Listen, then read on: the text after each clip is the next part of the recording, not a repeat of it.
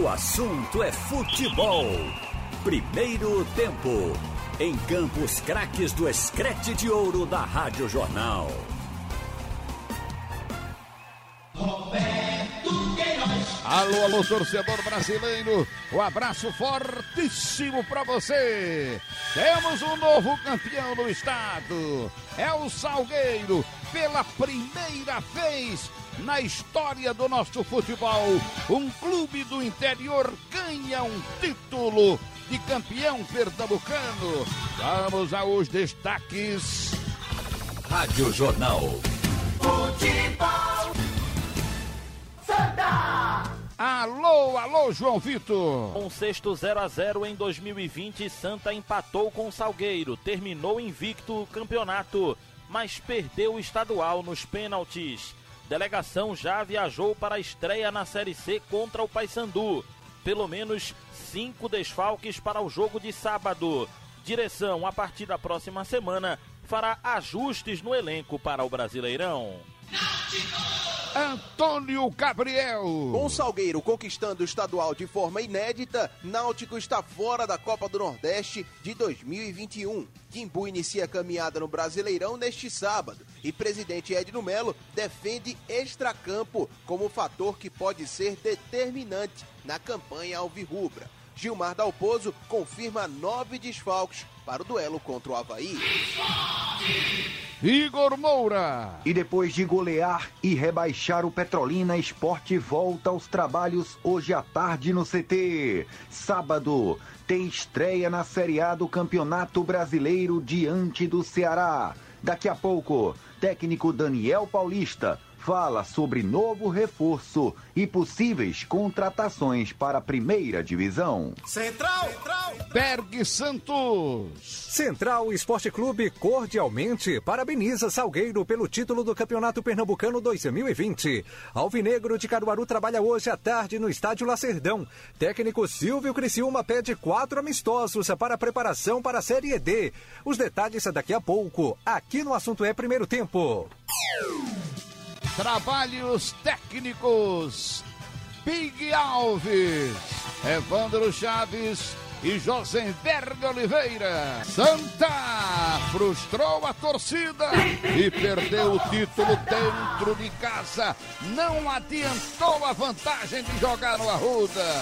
Vamos ao Santa, tudo do tricolor. Alô, João Vitor. Muito boa tarde para você, um abraço para quem nos acompanha no assunto é futebol. E o Salgueiro é campeão pernambucano de 2020, depois de ganhar do Santa Cruz nas penalidades. Pela sexta vez em 2020, o tricolor ficou no 0 a 0. Terminou até o campeonato invicto, mas nos pênaltis perdeu por 4 a 3. Vitor Rangel e André perderam os pênaltis para o tricolor do Arruda. O técnico do Salgueiro, Daniel Neri, português, que pela primeira vez conquista o campeonato estadual profissional de Pernambuco, comemorou a vitória do Salgueiro no Arruda. É um título para o Salgueiro que já corre há muito tempo atrás dele.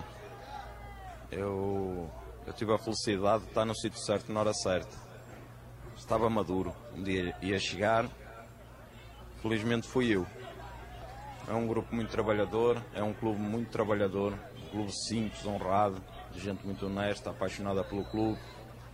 Uma cidade, uma cidade de gente grandiosa, apaixonada pelo, pelo, pelo Carcará. Isso faz diferença. Uh, o grupo é muito trabalhador, para além de talentoso. É um grupo que quer vencer, faz todos os, os sacrifícios e paga o preço da, da vitória, que tem um preço que eles estão dispostos a pagar. E o resultado é este. Já o técnico do Santa Cruz foi muito criticado pelas mudanças no segundo tempo, a insistência com Augusto Potiguar na ponta esquerda, até pelo time que ele iniciou o jogo também foi questionado e também teve a questão dos pênaltis, que na hora das batidas, mais uma vez, ele foi para o vestiário e não acompanhou no campo. O treinador não quis responder perguntas da imprensa, falou apenas em um pronunciamento através da assessoria do Santa Cruz. Nesse pronunciamento, ele culpou a arbitragem pela derrota tricolor. Fez um jogo onde criou situações onde nós fomos, sem dúvida nenhuma, muito, todo mundo viu isso, muito prejudicado pela arbitragem. E isso faz a diferença, né? faz a diferença num jogo, num título. Aqui nós já jogamos alguns jogos aqui dentro, com uma falta, a primeira falta que eu me lembro contra o Botafogo da Paraíba que o Didira fez foi expulso. E nós lá em Salgueiro da mesma forma, na primeira é, contra o Central, né? Desculpa, contra o Central. No primeiro lance o zagueiro nosso foi expulso, Denilson. E hoje já aconteceu isso lá no jogo contra o Didira. O Didira sofreu uma falta para expulsão, o jogo seguiu. Então os árbitros, os arbitragens têm influenciado diretamente nos resultados do, do, do Santa Cruz. E eu não estou aqui me pegando em arbitragem, é simplesmente que eles decidem um jogo, contra e a favor. Então nós somos prejudicados nesses itens. Hoje nós fomos prejudicados com um gol, decidiu um título, um gol totalmente feito, uma jogada feita, fizemos o gol, o árbitro, o Bandeira anulou o gol. Quer dizer, decidiu um título pernambucano com um trabalho de várias pessoas que se dedicam tanto, como se dedica a direção, funcionários e nós todos que fizemos parte de Santa Cruz. Então, ah, mas você tinha que ter, tinha que ter feito outro gol. Não, nós, nós tínhamos que ter feito um gol. E ali já era o gol.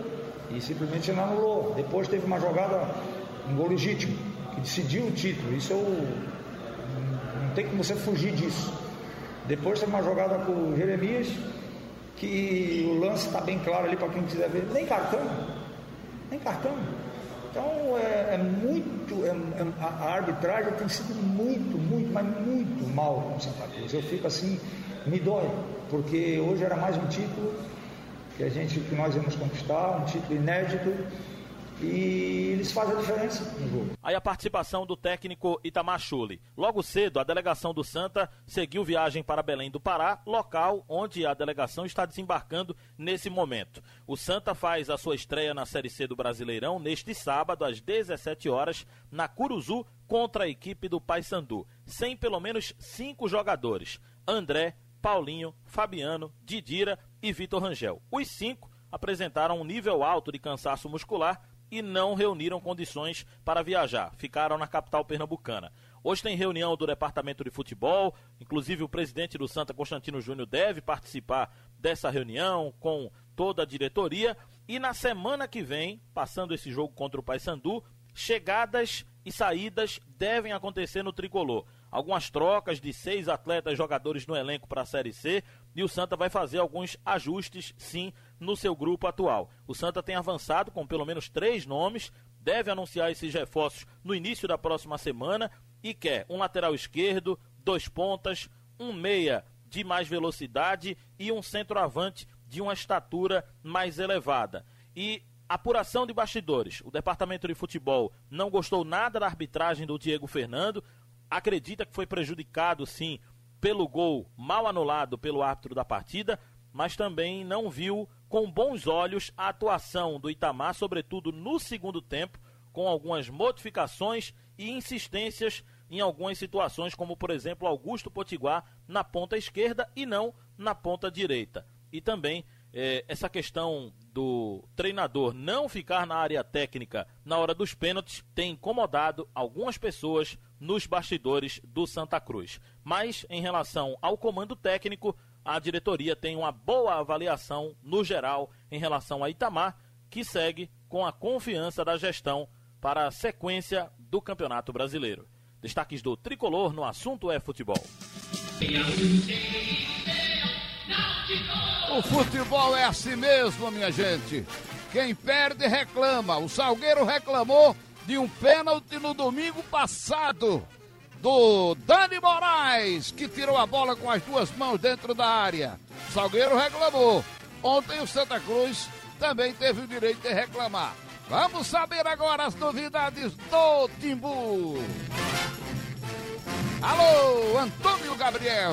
Boa tarde para você, boa tarde para quem tá ligado nesse primeiro tempo do assunto é futebol e a conquista do título inédito do Salgueiro no Campeonato Pernambucano ontem, no estádio do Arruda, representou um baque para o Náutico pensando na temporada 2021. O Timbu está fora da Copa do Nordeste na edição do ano que vem. Os três classificados de Pernambuco são Carcará do Sertão, por ser campeão estadual, o Santa Cruz, que vai para a fase preliminar, e o esporte que se classificou de forma direta pelo ranking da CBF. O Timbu, portanto, já não conta com a cota de cerca de 2 milhões de reais para o começo da próxima temporada.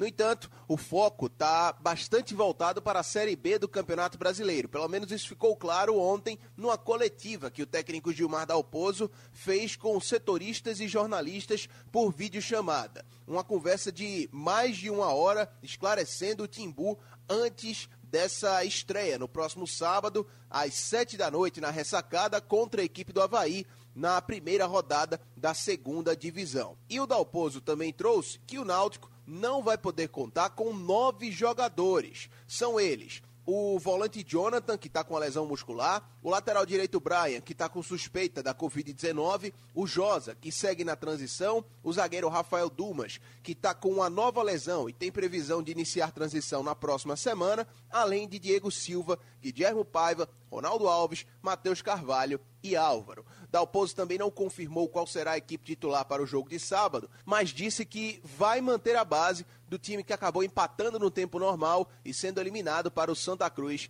nas semifinais do Campeonato Pernambucano. E essa Série B, pelo menos para a diretoria e a administração do Náutico, tem tudo para ser diferente. Pode ser mais dependente do extracampo e também da administração dos clubes. Quem explica essa opinião e essa visão é o presidente Edno Melo. Antônio, é, o campeonato, a Série B, vamos, vamos falar só da Série B, todos os campeonatos estaduais, tá? mas se tratando só de Série B, é, você vê muita, muitos clubes em dificuldade. Né? Essa pandemia, ela, ela deixou um rastro muito grande. Então, os clubes que estavam é, minimamente organizados, eles ainda se sobressaíram. Mas os que não, você está vendo aí uma confusão muito grande, sabe, é, nos clubes, para voltar a ser competitividade. É, muitos jogadores é, de, de, alguns clubes vão se perder. Né? Então, é, você manter um ambiente de tranquilidade, manter um ambiente de trabalho, para que o elenco, o grupo, se preocupe única e exclusivamente com o jogo, é muito importante. Muito importante. É muito importante você deixar essa preocupação para fora do campo, para que a parte administrativa faça. Então, a gente entende o torcedor nesse momento, quer o time dele sendo campeão, quer o time dele é, é, ganhando os campeonatos que disputam. Eu sou torcedor, eu quero isso também. Eu, eu sofro nas derrotas, eu vivo nas vitórias, mas a gente também tem que ser frio para entender que o planejamento tem que ser cumprido né? e o Náutico está fazendo isso à risca.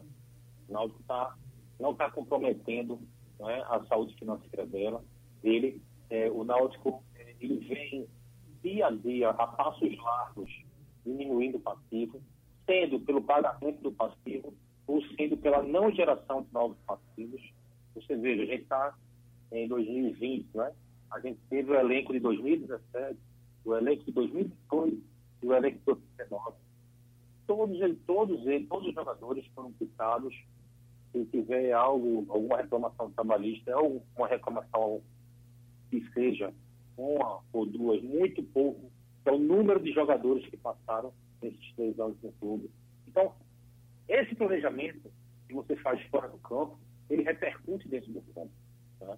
O nosso investimento maior é agora no segundo semestre. Nosso objetivo principal é o Campeonato Brasileiro da Série B, é o acesso. A gente precisa desse acesso para virar a chave do clube, mudar de uma vez por todas, todas a cara do clube. Mas isso tem que ser feito com responsabilidade, tem que ser feito com pé no chão, sabendo que pode não acontecer. Então, você também pode fazer um orçamento para que o ano de 2021 seja uma nova Série. Né? Claro que vamos perseguir o acesso, claro que vamos perseguir depois do acesso o título, mas o futebol não é uma ciência exata. O futebol não, não, não é simplesmente você planeja não certo. Então a gente tem que ter cuidado, tem que ter prudência para não acontecer o que vinha acontecendo com o clube e não, não esquecer o que nos levou para uma Série C. O que nos fez ir até uma Série C. A dificuldade que foi de sair dela se deu-se muito pela forma que foi, que o clube foi para a Série C. Né? De uma maneira desastrosa, de uma maneira é, muito é, penosa, devendo muito. O clube, na situação que ele estava, é, é, ele estava precisando praticamente de uma refundação. E foi isso o que essa gestão se propôs a fazer, vem fazendo. Eu entendo o torcedor, eu entendo no momento que ele cobra, ele está com a razão. Né? O torcedor tem que fazer isso mesmo, tem que cobrar, tem que, que pedir um time competitivo, tem que pedir um, um, time campeão. Se não for assim, não tem sentido ele torcer. Eu concordo com ele, mas ele, a, a, apesar disso tudo, ele tem que entender que o planejamento do clube não é para uma gestão. A gente quer ver o Náutico forte, quer ver o Náutico disputando competições internacionais, quer ver um Náutico forte dentro das competições nacionais, quer ver um Náutico é, sólido numa Série A, a gente tem que plantar agora. E só se planta assim. O que a gente pode fazer com o elenco do Náutico é esse que está aí, eu confio, eu acredito, e se Deus quiser, no começo do ano que vem, a gente vai comemorar nossa festa Série A. Pronto, tá então a participação do presidente do Náutico, Edno Melo, nesse primeiro tempo do assunto é futebol. Igor Moura. Valeu, boa tarde, um forte abraço para você, um abraço pro amigo ligado aqui no assunto é futebol primeiro tempo. E o Leão da Praça da Bandeira entrou em campo ontem para finalizar a sua participação no quadrangular do rebaixamento do campeonato pernambucano e não deu chances para o Petrolina. Goleou por cinco tentos a zero num jogo em que a arbitragem do Paulo Belense complicou bastante a vida do esporte, deixou de anotar dois pênaltis pelo menos, não deu uma falta falta claríssima no Elton, que saía cara a cara com o goleiro, numa jogada em que o zagueiro do Petrolina merecia ter sido expulso, mas no fim das contas o esporte no segundo tempo acertou o pé e conseguiu golear por cinco tentos a zero. No primeiro tempo, o primeiro gol marcado pelo Iago Maidana de pênalti, no segundo tempo, Elton marcando dois e Ronaldo marcando seus dois primeiros gols com a camisa do esporte, fecharam o placar por cinco tentos a zero. O esporte termina termina o quadrangular do rebaixamento com 100% de aproveitamento na sua participação, 1 a 0 no Vitória, 3 a 0 no Decisão e 5 a 0 no Petrolina e de quebra rebaixou a Fera Sertaneja para a Série A2 do Campeonato Pernambucano. Agora todas as atenções se voltam à Série A do Campeonato Brasileiro, principal foco do esporte na temporada, a manutenção na primeira divisão. Sábado, 9 da noite, o Leão recebe o Ceará jogo que acontece na Ilha do Retiro e o técnico Daniel Paulista, em entrevista coletiva ontem após o jogo, já adiantou que tem uma base na cabeça, já tem uma base mentalmente formada para o duelo diante do campeão do Nordeste, o time de Guto Ferreira, ex-técnico rubro-negro. A base do esporte que deve ir a campo diante do Ceará, levando em conta que alguns jogadores que podem iniciar o jogo atuaram ontem a título de ritmo de jogo, deve ser de Maí Ailson, Patrick, Iago Maidana, Adrielson e Sander. Meio campo deve ser composto com William Farias, Betinho, que novamente foi bem ontem contra o Petrolina, coisa que já tinha acontecido contra o Decisão em Caruaru, e Jonathan Gomes fechando o meio campo. O ataque deve ser formado por Leandro Bárcia, Elton e Marquinhos na ponta esquerda. A gente escuta aqui o técnico Daniel Paulista falando sobre contratações, as que devem chegar no clube, as que devem chegar durante a Série A do Campeonato Brasileiro e a que chegou, o volante Ricardinho. 31 anos, completou 100 jogos com a camisa do Guarani, já está na capital pernambucana e Daniel avalia essa contratação. Olha, o Ricardinho é um jogador que foi, foi contratado, né? Tá chegando é, deve estar se apresentando aí amanhã ou depois de amanhã. É um jogador que vem para acrescentar mais, um, mais qualidade ao nosso grupo, é um jogador que já tem uma certa experiência, com números é, de retrospectiva é, nos últimos anos de muitos jogos jogados, demonstrou bastante potencial na, na, passagem pelo Guarani. A gente espera que ele aqui ele possa render o que ele rendeu no Guarani e nos ajudar nessa trajetória que a gente vai ter pela frente. Uh, sobre os reforços, né? a gente vem trabalhando junto com a diretoria nesse período para é, conseguir trazer jogadores que a gente entende que ainda é uma necessidade dentro do nosso elenco, em, em, cima de características que a gente acredita que a gente não tem ainda e que a gente vai precisar. E estamos precisando. Alguns nomes já foram passados para a diretoria, a diretoria vem trabalhando para tentar contratar esses atletas. Agora, como eu disse anteriormente, o mercado é uma situação difícil hoje, que dificulta para nós, mas a gente acredita que o quanto antes a diretoria possa conseguir trazer esses jogadores para que a gente possa ter um grupo mais qualificado, um grupo mais forte, com mais opções, já que a gente tem um campeonato brasileiro com longo e com uma sequência de jogos bastante desgastante. Pronto, é então, palavras do treinador rubro-negro conversando conosco aqui no Assunto é Futebol. Primeiro tempo, o esporte que não leva um gol sequer a quatro partidas consecutivas. 0 a 0 com o Fortaleza pela Copa do Nordeste e os três jogos do quadrangular do rebaixamento do campeonato pernambucano. O DM Rubro Negro, Departamento Médico atual, em conjunto com o Departamento Médico do Esporte, na temporada 2018, elaboraram um laudo, um relatório comprovando, segundo os departamentos médicos do esporte, de que o volante Richelli, que colocou o esporte na justiça cobrando mais de 20 milhões de reais, não deveria ter sido submetido a uma cirurgia, coisa que foi indicada e feita pelo Departamento Médico do Internacional. Segundo o relatório, Richelli tem problemas até hoje por conta de uma cirurgia feita, não indicada pelos departamentos médicos do esporte nessa temporada e na temporada em que Richelli se transferiu para o Internacional, mas com a sugestão do departamento médico em Porto Alegre do Internacional, o atleta foi submetido a esta operação. São as últimas do Rubro Negro, aqui pro Assunto é Futebol, primeiro tempo. Central, Central. Alô, alô, Berg Santos. Ok, boa tarde. Um abraço para todo mundo acompanhando o assunto é primeiro tempo. A instituição Central Esporte Clube, através do vice-presidente Warley Santos, cordialmente parabeniza o Salgueiro pela conquista histórica do Campeonato Pernambucano 2020. A Patativa se diz feliz por ver o rival conquistar o título. O Central Esporte Clube parabeniza né, o Salgueiro Atlético Clube, né, o Carcará do Sertão, pela inédita conquista, né? pela conquista aí do título pernambucano de 2020, né, o primeiro título pernambucano de um clube do interior, né, acabando com esse, com esse, com esse monopólio né, de, do, do, do, da conquista sempre dos três clubes do Recife. E o Central, né, como instituição é, mais antiga do interior de Pernambuco, como o clube que mais vezes disputou o Campeonato Pernambucano na existência é, do campeonato, no caso, parabeniza, né? E é um orgulho, claro, para nós do interior, né? Para o Central e pro, principalmente também para o povo do sertão, né? Essa conquista histórica do Salgueiro. Então, é, esperamos aí que agora com essa conquista é, o interior realmente brigue mais pelos títulos, como já vinha brigando, né? O Salgueiro já tinha chegado né, em três finais, o Central a gente chegou em 2018 e agora é parabenizar realmente o Salgueiro por essa inédita conquista. Vamos agora é, é, unir forças aí, tanto o Salgueiro como o Central como o Afogados, para quem sabe, né, os três aí de uma vez só conquistarem o, o acesso à Série C, que seria espetacular para o interior de Pernambuco. Este foi o vice-presidente do Central, o Arley Santos. Sobre o time, a Patativa participa de mais um treinamento nesta tarde no Estádio Lacerdão, sob o comando do técnico Silvio Criciúma, o treinador que pediu para a diretoria marcar quatro amistosos como preparação para o Brasileirão da Série D.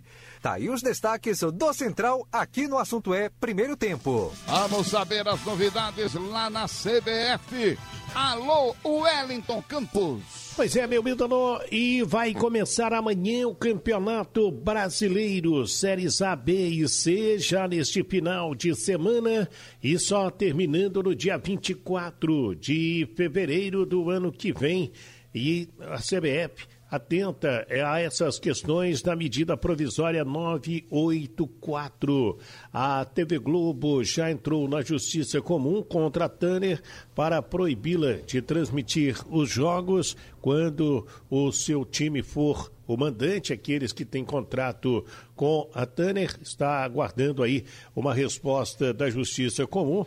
Enquanto isso, a MP 984, como a gente vem informando, já está bloqueando a pauta em Brasília. Ela precisa ser avaliada, né, votada até 18 de agosto. Mas a ideia do Rodrigo Maia, atual presidente da Câmara, é fazer com que ela venha caducar. no entendimento dele, ela é prejudicial aos times médios e pequenos do futebol brasileiro que ficariam sem mercado televisivo a própria TV Globo faz uma pressão em cima desta questão aí para continuar tendo o direito de transmissão exclusivo do Campeonato Brasileiro, contrato assinado com os clubes até 2024. A CBF vai analisando toda esta questão. Lógico que ela não toma partido, até porque não tem contrato com a televisão no Campeonato Brasileiro. Quem tem contrato são os clubes, que já muito deles receberam antecipadamente dinheiro da TV Globo. CBF já comunicou que o jogo entre o Botafogo de Ribeirão Preto e o Guarani, esse jogo passa para a Arena uh, Fonte Luminosa em Araraquara, sem ser este sábado, no próximo dia 15, 11 da manhã, até porque Ribeirão Preto está com a cidade fechada para eventos esportivos. E desta maneira, Araraquara vai receber Botafogo de Ribeirão Preto e Guarani de Campinas por causa da pandemia do novo coronavírus. Tá falado, meu ídolo, é com você. E agora, o giro final. Santa! É você, João Vitor. A CBF já definiu a arbitragem para a estreia do Santa na Série C no próximo sábado, 17 horas, contra o Paysandu. Diego da Costa Cidral vai apitar o jogo com Eli Alves e Gisele Casaril, também catarinenses, auxiliando. Antônio Gabriel. E o Náutico trabalhou hoje pela manhã no CT Wilson Campos, almoça no CT e durante a tarde segue viagem para Florianópolis. Isso, voltando para dizer que o esporte vai ter hoje mais um trabalho de recuperação física com os atletas que atuaram ontem diante do Petrolina. Amanhã, o único treinamento tático e técnico de Daniel Paulista para a estreia sábado, às nove da noite, diante do Ceará. Central! Central! Central. Muito bem, então a gente volta para destacar que com o término dos estaduais na região, a diretoria do Central vai em busca de alguns reforços para o elenco. Um goleiro, zagueiro, um meia e um atacante devem ser contratados contratados pela Patativa do Agreste. Rádio Jornal, Rádio Futebol. O assunto é futebol. Segundo tempo. Haroldo Costa. No ar, o assunto é futebol. Segundo tempo aqui na Rádio Jornal. Boa tarde para você. Produção técnica Big Alves e Miguel Bezerra. Comigo aqui, Roberto Queiroz, Ralph de Carvalho, para o debate desta quinta-feira. E tá aí, gente. O primeiro campeão do interior. Campeonato estadual concluído ontem com o jogo no Arruda e o Salgueiro sagrou-se o campeão pernambucano de 2020. Quebra uma hegemonia que sempre foi aqui da região metropolitana, né? Se a gente pegar lá atrás, aí vamos ver outras camisas que ganharam o campeonato, além de Náutico, Santa Cruz e Esporte. Mas o Salgueiro, do sertão do estado, a 510 quilômetros do Recife, sertão central de Pernambuco, fica com o título de 2020, Ralph, e assim, uma história diferente foi escrita aí no Campeonato Pernambucano, Ralf. É verdade, Haroldo. Boa tarde, minha gente. Boa tarde ao Roberto. Olha, eu acho que o, o Salgueiro construiu esse título como o Ceará, comparando agora, construiu diante do Bahia. A gente sabe que individualmente o Bahia tem um elenco qualificado, mas o time do Guto Ferreira eu preciso falar do Ceará para falar aqui no, no Salgueiro. Então, o, o time do Guto, ele calçou as sandálias da humildade, pensou primeiro em marcar e depois executar o futebol ofensivo, porque todo mundo sabe que futebol reativo é plano de jogo, contra-ataque faz parte. Eu conheci, por exemplo, o Corinthians jogando no contra-ataque no tempo de Parreira, e era uma equipe campeoníssima. Então, depende de como jogar. Teve também um tempo que o Corinthians oferecia a bola, até desmistificando a ideia de que quem tem a posse de bola ganha o jogo. O Corinthians também fez aquele futebol de pegar, roubar a bola e contra-atacar. Então, no caso do Salgueiro, a intensidade foi menor, mas a eficiência foi grande ontem, porque no primeiro tempo ele marcou até o adiantado, ou seja, marcação alta, a saída de bola do Santa Cruz e teve presença ofensiva, porque quando roubava a bola estava lá. Mas no segundo tempo, o Salgueiro recolheu o trem, jogou atrás da sua linha divisória e parou o Santa Cruz, quer dizer, eficiência na marcação. Significa que não quis jogar aberto ou não se expôs demais porque reconheceu qualidade no adversário. Então, acho que isso é que funciona. É isso que eu chamo de planejamento de jogo. Acho que o Salgueiro foi mais eficiente do que o Santa Cruz dentro do plano estabelecido para o jogo. Logrou levar para onde ele queria. Não dá para vencer esse adversário, porque no segundo tempo, realmente, o Salgueiro não teve uma bola que a gente pudesse lembrar que merecia entrar. Então ele levou para os pênaltis e ali seja o que Deus quiser. Porque podem dizer que pênalti é eficiência, mas a componente sorte acompanha. Não tem como. Agora, é, acho que o Santa Cruz não só é, não conseguiu jogar bem essa final, como o técnico, com todos os méritos de fazer um campeonato invicto, com todos os méritos de ter arrumado essa equipe que deu liga lá atrás, se confundiu muito. Ele certamente se precipitou na, ontem com relação ao time. Ele, no intervalo, tirou o melhor jogador do ataque, que era Jeremias, que tinha feito inclusive um gol. Pipico estava neutralizado. Há duas partidas, as duas com Salgueiro, que Pipico não joga. E a mudança, botou Delis Alegre. Já imaginou você substituir com um jogador e tirar esse jogador que foi substituto? Foi o que aconteceu. O Delis Alegre jogou 25 minutos do, do, início do segundo tempo até os 25, quando entrou o Vitor Rangel para não fazer nada também na partida. Ele ainda tirou Augusto Potiguar para botar João Cardoso, aí ele botou Cardoso no meio, meteu Didira para o ataque, fez uma coisa boa. Mas três minutos depois de botar Didira no ataque, ele tirou Didira. Quando Didira já estava ajudando, porque pelo menos finalizou uma bola boa. Então acho que foi um, um dia negativo para o Santa Cruz, numa história bonita do campeonato. E o técnico foi muito infeliz nas suas substituições nesse jogo. Era a impressão que passava é que ele ia botando jogador para ver se dá certo. Não havia uma lógica estruturada. Havia a vontade de dar certo. Bota aí, vá você também. Vê, vê se bota a bola para cima, faz o gol. Desse tipo. E eu acho que foram dois momentos. Um, o Santa Cruz foi prejudicado pela arbitragem. O segundo momento, o Santa Cruz não teve um jogo que pudesse levar o time à vitória, além daquele gol que fez. Então, dois motivos que a gente enumera. Primeiro, Santa Cruz perdeu o campeonato porque a arbitragem lhe tirou um gol legítimo. Segundo, porque o gol foi cedo, 12 minutos, dava para jogar e, e, ganhar a partida. O Santa Cruz não teve efetividade e não teve um, um, futebol como em partidas anteriores, inclusive com o esporte, com o Clube Náutico Capibaribe. Ô Roberto, a gente conhece a história do Central, né, mais de 100 anos, e outras tantas camisas do interior que disputaram o Campeonato Estadual, mas eu até falei isso ontem aqui na transmissão. Havia uma, uma barreira, uma barreira estrutural mesmo, uma barreira técnica, uma barreira de estrutura que se refletia no técnico, né, na técnica, ou seja, não, esses times do interior nunca construíram times que pudessem é, realmente encarar esse trio de ferro da capital pelas suas estruturas, histórias, investimento, tudo que a gente já sabe e conhece aqui do futebol pernambucano. Mas aí, de repente, vem um time jovem, né, que é o Salgueiro, relativamente jovem, sob o ponto de vista de disputa de campeonato estadual, já tinha disputado o campeonato duas vezes e na terceira, na terceira vez ficou com o título. É uma novidade aqui para o estado, um campeão do interior, né, Roberto? É uma novidade, quebrou aí uma, uma tradição de só os times da capital ganharem o título. Agora eu quero, eu quero fazer um, um, uma retificação no que você falou, Haroldo.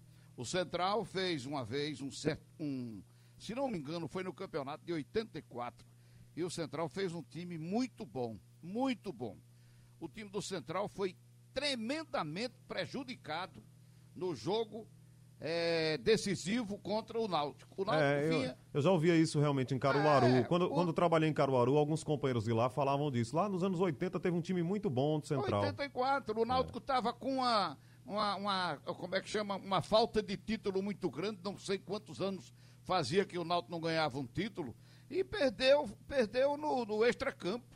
O time do, do Náutico teve dois pênaltis claríssimos, não marcados. O, o Náutico tinha dois pontas velozes e, e de grande qualidade. Um era Porto, que parece que veio até para o Náutico. O outro era Gil. Gil tinha um, um sobrenomezinho, Gil não era Gil Baiano, era, era Gil, não sei o quê. Mas também de, de, de grande qualidade. O, o Porto, ele veio jogar no Náutico. O, o Gil, eu não sei para onde foi, mas era excelente. Os dois pontas eram muito bons. O time do Central, no todo, era muito bom. E o Náutico acabou perdendo o campeonato, o perdendo o jogo de 1 a 0, mas foram dois pênaltis claros, subtraídos ou erro, o juiz não viu, essas coisas que acontecem no futebol e que a gente vai se acostumando. Ontem mesmo, eu acho que o Santa Cruz, o gol legal do Santa Cruz, o gol foi legal. O gol não teve nada, o Bandeira se atrapalhou, porque eu acho que quando ele olhou, o, o, o, o jogador, o lateral esquerdo do Santa Cruz, já estava na frente com a bola e cruzou. Ele viu, quando ele viu, ele já estava com a bola e estava adiantado. E quando ele recebe a bola, ele já está na frente mesmo. Só que ele partiu antes. O gol foi legal, o gol do Santa Cruz. Agora, é preciso também, o técnico do Santa Cruz, inclusive, falou isso. Mas esquece do outro jogo. O outro jogo, o Salgueiro teve um pênalti, na minha opinião. Pode. É, é, é, outras pessoas acharem que não foi, mas eu achei que foi pênalti. A bola do Dani Moraes achei que foi pênalti. Ele, ele, a, a bola bate nas duas mãos dele. Ele levanta a, a, os dois braços assim, numa posição, se jogando no chão, entendeu? É, é preciso é, lembrar também. O jogo foi um a um e o, o Salgueiro não teve um pênalti marcado é, a seu favor na partida de, de domingo passado lá em Salgueiro. Então, houve o erro de domingo, que o Salgueiro falou, que o técnico do Salgueiro falou, entendeu? E reclamou. E passou e foi assim mesmo. Não tem vá, então vai assim mesmo. E ontem o Santa Cruz foi prejudicado nesse lance. Então, aconteceu e o Salgueiro foi mais eficiente nos pênaltis. Ganhou porque foi mais eficiente. Eu estou achando, depois de ver tanta disputa de pênalti, que não é sorte não, Ralf. É calma, tranquilidade, é, é, é o, o equilíbrio emocional do batedor. Que eu chamo de sorte é esse equilíbrio na manta, no dia que o cara tá bem. Porque eu vi Zico perder Perdeu. um pênalti no jogo e o Brasil perder um campeonato. Eu vi Platini tirar a França do campeonato de 86 por perder pênalti. Então, a gente tem visto as maiores expressões como batedores. O Zito foi o maior batedor e o cara de da falta Itália do na país. Copa dos Estados Unidos, o como é o nome dele, o centroavante da Itália, que botou a bola igual ao, ao centroavante do Santa Cruz ontem. O Bágio, né? O Bágio, naquela, é. naquela Copa de 94. É nos Estados Unidos, ele bateu igual ontem o jogador do Santa Cruz. É bateu isso. lá na, nas nuvens. Então, olha, os erros aconteceram nos dois jogos. Entendeu? O time do Salgueiro teve mérito na conquista e, e, e, é campeão pela primeira vez um time do interior. Vamos ver se a gente, se o nosso futebol acaba com isso, de que chega numa decisão quem tem que ganhar o time da capital. Não, se o do interior tiver mérito, ele tem que ganhar também, ele pode ganhar. Futebol de Alagoas já teve aí o Asa de Arapiraca, se não me engano, já ganhou várias vezes o campeonato do interior. Na Paraíba, 13 e Campinense são do interior e ganham o campeonato. Quem mais? Então, na Bahia, o Fluminense de Feira, se não me engano, já ganhou o campeonato também. E por aí vai. O, na, no Pará também. Eu não me lembro qual foi o time do, do interior lá do Pará que já ganhou o campeonato. Mas aqui era um, um tabu. Um tabu que foi quebrado. O time da capital tem que ganhar de todo jeito. E o Centralzinho, ele foi, ele, ele em outras ocasiões, ele teve, teve, foi prejudicado, foi pelos erros de arbitragem.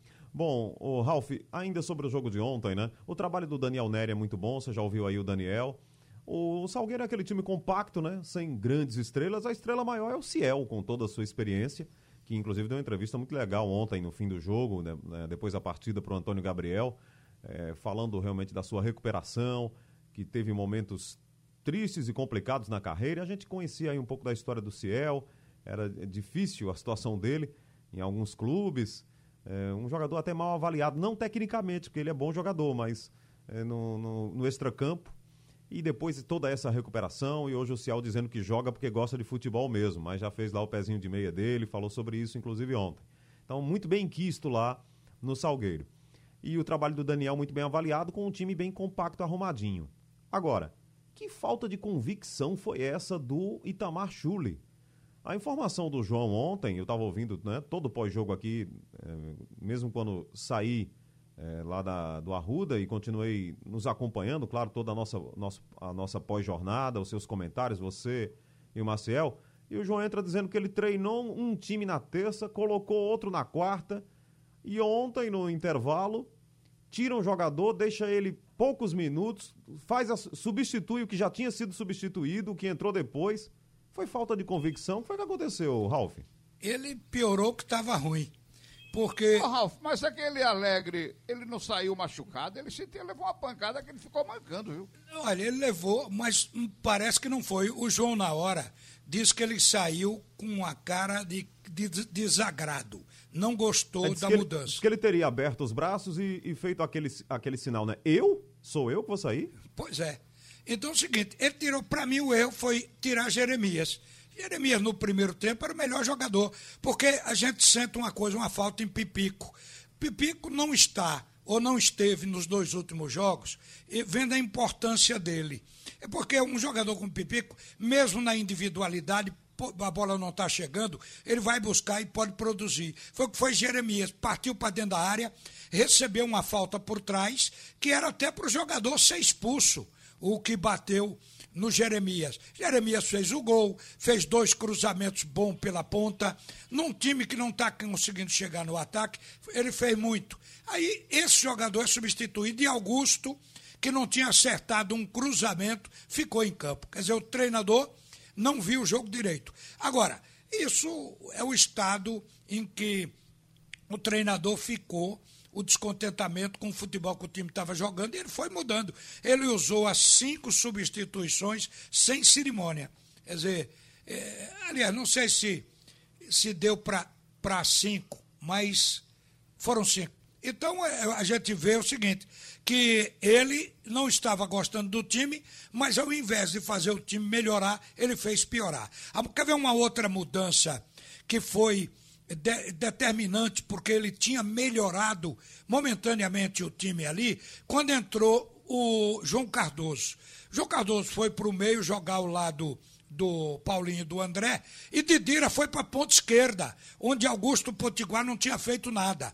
Então o Didira conseguiu, logo que foi para o ataque, perdeu um gol, meteu uma bola de frente com o goleiro, ele deu um tiro em cima do goleiro, o goleiro Tanaka teve que defender. Pois é, fração de segundos depois daquele chute, ele tira Didira. Quer dizer, quando o time está melhorando, com Didira deslocado, o técnico tira Didira para colocar o Maicon Félix. Eu não sei o que, onde ele queria chegar, o estado que ele estava, porque ele nem sequer assistiu às cobranças de pênalti, foi lá para o vestiário. É que o comandante abandona a batalha? Mas o fato é que foi também atitude atípica a de Itamar. Para completar, Roberto e, e Haroldo, Haroldo, o Pipico está taco a taco aí com Hernani Brocador e com Chiesa. Nos últimos dois jogos, ele que foi o artilheiro, ele não fez nada, nem lá em Salgueiro, nem no jogo de ontem. Quer dizer, nós estamos em crise de centroavante. Isso justo nas vésperas de estreia nos campeonatos brasileiros da Série A, B e C. Ô, Ralf, me diga o seguinte, você como um bom observador, você viu alguma vantagem para o Santa Cruz por jogar no Arruda? Porque foi uma briga muito grande para levar esse jogo para o Arruda e também a outra partida que não foi levada contra o Náutico para o Arruda. Com o estádio vazio, o Santa Cruz teve essa vantagem? Olha, o Santa Cruz, Roberto, nós estamos falando dos erros do Santa Cruz. É, principalmente no segundo tempo. Mas vou dizer para você, o Santa Cruz foi prejudicado também. Você não pode descartar que o Santa Cruz, se não ti, a arbitragem não tivesse invalidado o gol de Jeremias, Santa Cruz ganharia o jogo por 1 a 0. Poderia estar hoje com o troféu caneco na mão. É que o jogo não, não vive só de um, um momento. O é, jogo são 90 é. ou a mais minutos. dele foi só desse lance, né?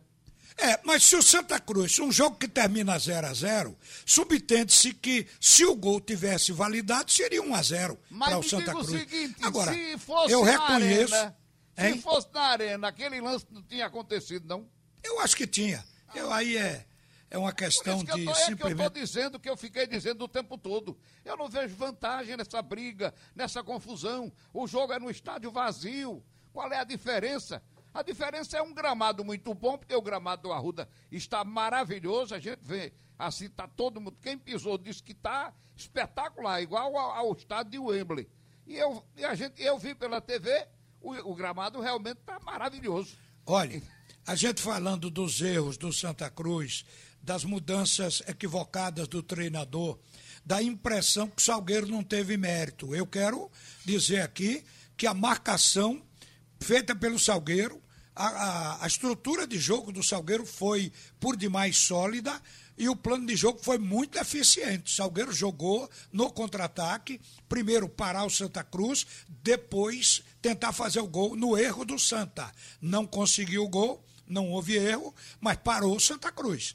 Agora, antes de, do Salgueiro parar, o Santa fez um gol. Então, a primeira coisa, são duas coisas que fizeram o Santa Cruz ser vice-campeão e não campeão. E, e uma delas de, de, foi o erro de, arbitragem. O lance lá de Salgueiro, você acha que não foi pênalti, não? Do, Acho que do foi. Moraes? Disse na hora, você se lembra nitidamente, é, então, mas então tudo, tudo um. hoje é interpretação.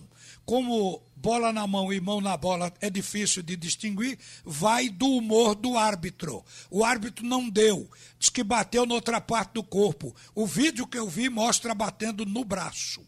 Então, era, para mim, para ele ter expulsado. Ele não expulsou e a alegação é que é lance interpretativo. Então, morre aí, deixa ficar como a, a FIFA quer. É, mas a opinião geral é que foi pênalti. Né? Menos do treinador do Santa Cruz, que nem se lembra que a bola de lá foi pênalti. Foi pênalti a bola. É, Pelo que o Salgueiro tá se queixou, hum. o Salgueiro se queixou, mas veja que coisa interessante, que parece um time experiente.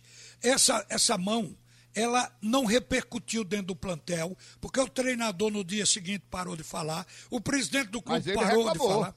Mas botou, ele reclamou. Ele reclamou, mas reclamou botou foco noutra coisa. Ele, ele botou foco, dizendo que isso acontece. Eu me lembro da entrevista dele. Acontece, a arbitragem às vezes se engana. E morreu ali. Ele botou foco no segundo jogo. Porque se tivesse o Salgueiro ruminando o erro da arbitragem, ia dizer que é, empatou porque o juiz errou e ficava nisso. Mas o Salgueiro seguiu em frente e levantou o título. Agora, o trabalho do Itamachule, ele é bem avaliado, né, Roberto? De repente, vem aí uma Série C e o Santa Cruz, apesar de ter cometido é, falhas técnicas e táticas ontem, né, no caso do Itamar, vai aí encarar um Paysandu já na, no próximo sábado, depois de amanhã, lá em Belém, na Curuzu, não tem torcida, mas a gente espera que o Santa Cruz reaja, né? Junte os cacos com velocidade, porque vem aí uma Série C, que é sempre um campeonato difícil. Você tem falado, inclusive, sobre isso aqui, né? É, ele, ele inclusive, ele, o, o Santa Cruz, ele tentou de todas as maneiras. Não conseguiu, não rompeu a marcação, rompeu só naquele lance que foi realmente um gol mal anulado do, do, do, do Santa Cruz.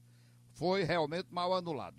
Agora, o jogo, o, o, Salgueiro marcou bem, o Salgueiro correu, disputou bem todas as bolas, atacou também, teve poucas chances também, não teve quase nada dentro da área, mas Santa Cruz também teve muitas dificuldades. O Pipico não chutou uma bola a gol, eu não me lembro de, de uma bola do, do, do grande artilheiro Pipico é, ter chutado a gol. O, o time do Santa Cruz mostrou também a sua deficiência quando pega uma marcação forte. Entendeu? Eu acho. Aí que... o treinador tem razão numa coisa. Ele terminou a fala dele, mesmo que ele não se oferecesse para ser questionado, mas ele se pronunciou, ele falou. E ele disse que é, da deficiência do time do Santa Cruz no ataque. Isso é verdadeiro. Santa Cruz não tem um ponta. Joga com jogadores adaptados, jogador do meio jogando de ponta, e ele vem pedindo isso, a bem da verdade, ele vem pedindo isso, ele que eu digo é, é Itamar Chuli, vem é. pedindo desde o início do campeonato. Então, agora ele jogou a peteca no colo da diretoria. Agora, no jogo, ou nos jogos da Série C, o que acontece? O jogo com o Paysandu, por exemplo, estreia com o Paysandu lá em Belém, lá naquele alçapão, da Curuzu. O Paysandu com certeza não vai ficar lá atrás. Ele vai sair para jogar. Ele, é, ele vai se sentir com a obrigação de ganhar o jogo e vai atacar e vai se abrir. Então o Santa Cruz já não vai ter a mesma, a mesma defesa e a mesma marcação que teve do Salgueiro. Agora tem que se preparar o time para os jogos do Arruda, porque os times que vêm jogar no Arruda vão jogar como o Salgueiro jogou, marcando forte e fechando bem e procurando o contra-ataque. Então, isso no jogo do Arruda, com certeza vão acontecer nessa Série C. Agora, o time já vai todo desfalcado lá para Belém. Eu não sei, já tem. O, o, o, João já anunciou aí umas seis, uns seis desfalques para esse jogo em Belém. Vamos ver o que é que, vai, o, que, é que o treinador vai fazer. Pois é. Bom, os desafios do Brasileirão vão começar já neste sábado com os três em campo, Roberto. Eu me lembrei do ponto esquerda do Central, era Gil Mineiro. Gil Mineiro, é. Lembra? É verdade, mandaram até uma mensagem aqui para lembrar você. Gil Mineiro e o Porto. Era né? Porto na direita e Gil Mineiro na esquerda, dois rapidíssimos extremas. O Porto veio, o Náutico contratou assim que terminou o campeonato. Foi ele que perdeu um pênalti numa decisão de campeonato com o Santa Cruz que o Luiz Neto dizem que ele puxou a bola de dentro. Ela ficou assim, passou um pouco da linha, mas não deu para ver, não tinha VAR, entendeu? Não, a TV não conseguiu mostrar direito. Eu perguntei a ele, uns dois anos depois, encontrei Luiz Neto lá na, ali na, ele ficava muito ali na saída da, das cabines de imprensa. Aí eu perguntei, Luiz Neto, me diga o seguinte, você que é conterrâneo de Caruaru, aquela bola de Porto, você puxou de dentro. Ele disse: de jeito nenhum. A bola estava em cima da linha. Então vamos acreditar. Mas foi, foi o pênalti que Porto bateu numa decisão de, de muitos pênaltis no José do Rego Maciel. Porto veio para o Náutico. Agora o Gil Mineiro, eu não me lembro onde foi. Eu não sei também se nesse time tinha aquele Zico que jogou no esporte, o meia-direita Zico. Estão lembrado, Ralf? Tô. Eu não sei se foi nesse ano que estava no Central. Eu sei que o Central tinha um time muito arrumado. E chegou e decidiu com o Náutico dessa parada e acabou perdendo de 1 a 0. Mas é assim mesmo grande, o futebol. Você lembrou aí o grande Luiz Neto, né? É irmão do, é. nosso, irmão do nosso Wilson, né, Roberto? Irmão do Wilson Bezerra, o grande, grande narrador é verdade. caruaruense, né? Isso mesmo, caruaruense. Gente boa. Gente boa demais. O peso pesado, um abraço para ele lá em Caruaru. Tá ele, magro, ele nos mandou uma foto agora, agradecer por isso, uma foto da Copa da Alemanha. Uma foto que nós pra mim também. É, então um abraço para ele. Ainda bem que no arquivo dele tinha uma foto, é uma foto importante num período de Copa do Mundo, pelos colegas que a gente é, teve ao lado nessa foto que o Wilson Bezerra, o gigante, mandou. Legal. Aliás, já que a gente está nessa sessão de abraços, abraçar o Marcos Cardoso em Garanhuns, me ligou no começo dessa semana, terça-feira, antes do jogo da final da Copa do Nordeste na TV Jornal falando lá de Garanhuns. Comecei lá com o Marcos, na nossa difusora de Garanhuns, hoje Rádio Jornal. Um grande amigo também de Garanhuns, está sempre nos acompanhando, Marcos. Gosta muito da gente, gosta muito inclusive de você, viu, Ralf? Conhece você. Obrigado. Marcos Cardoso. Talvez você não lembre assim do, do nome, mas falou muito bem de você, que lhe conhecia, desde a época de Jaime Cisneiros e outros profissionais que ele disse que conheceu também, e você também, Ralf. Bom, gente, é, vamos então esperar, né? Brasileirão, a partir de amanhã a gente foca tudo no Brasileirão. Parabéns ao Carcará o grande campeão de 2020, com um trabalho bem feito no interior. As palavras do presidente do Salgueiro no final do jogo são realmente emocionantes, né? Do homem do interior que luta ali pelo futebol da terra, tentando construir uma história.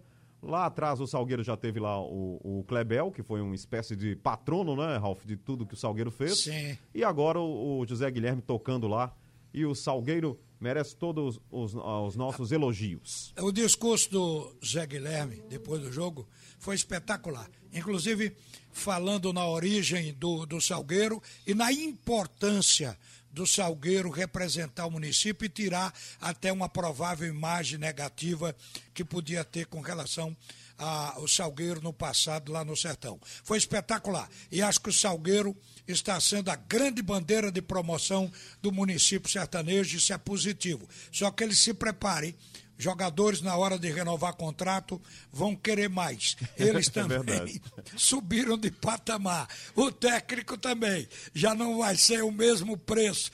Prepare o cofre porque agora o Salgueiro é time grande, é campeão estadual, vai ter que gastar mais. De volta aqui na Jornal, o assunto é futebol segundo tempo. Só para fechar o programa, agradecer aí a sua audiência. Lembrando que a programação esportiva da Jornal retorna às 6 horas com bola rolando com todo o escrete de ouro para você.